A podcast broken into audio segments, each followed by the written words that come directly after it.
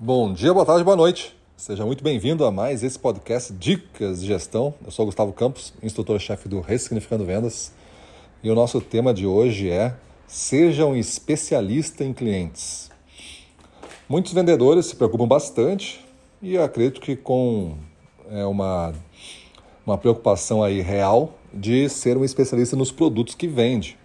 Basicamente, na minha concepção, né, é obrigatório você saber falar sobre os produtos que você vende. Imagina você vender alguma coisa e não sabe falar sobre, né? Responder as, as dúvidas mais comuns que acontecem.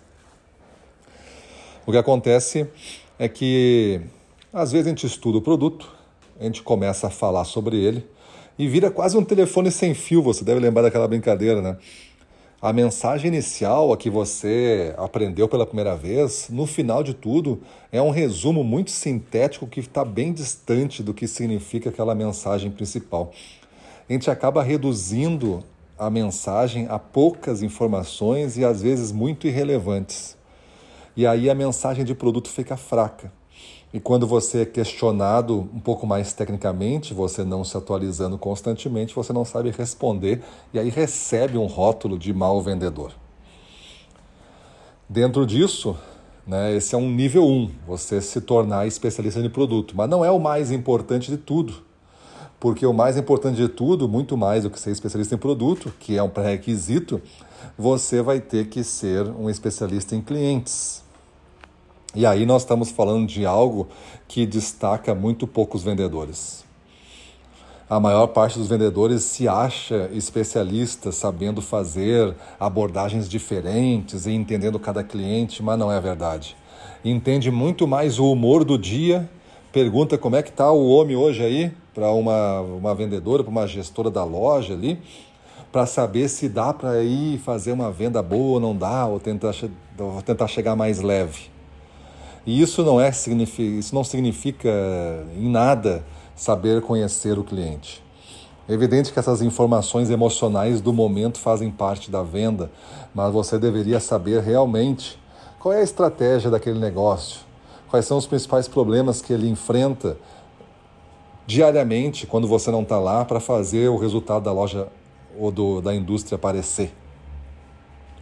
Qual é a, maturidade e o profissionalismo daquela equipe de vendas que depois vai vender o seu produto, quanto essa equipe de vendas está bem informada, bem motivada e bem engajada com a sua proposta, conhecem a sua causa. Quais são os grandes objetivos então desse negócio que você está vendendo e como que o seu produto encaixa e alinha com esses objetivos?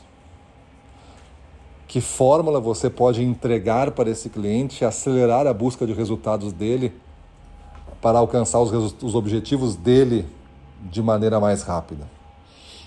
Então, se você pensar desta maneira, você começa a ser um especialista é, em clientes. Talvez tenham clientes que são mais cautelosos, que tenham mais receio de investir, de apostar em coisas novas. Tem outros que são mais inovadores, que adoram novidades e querem ser diferenciados por isso.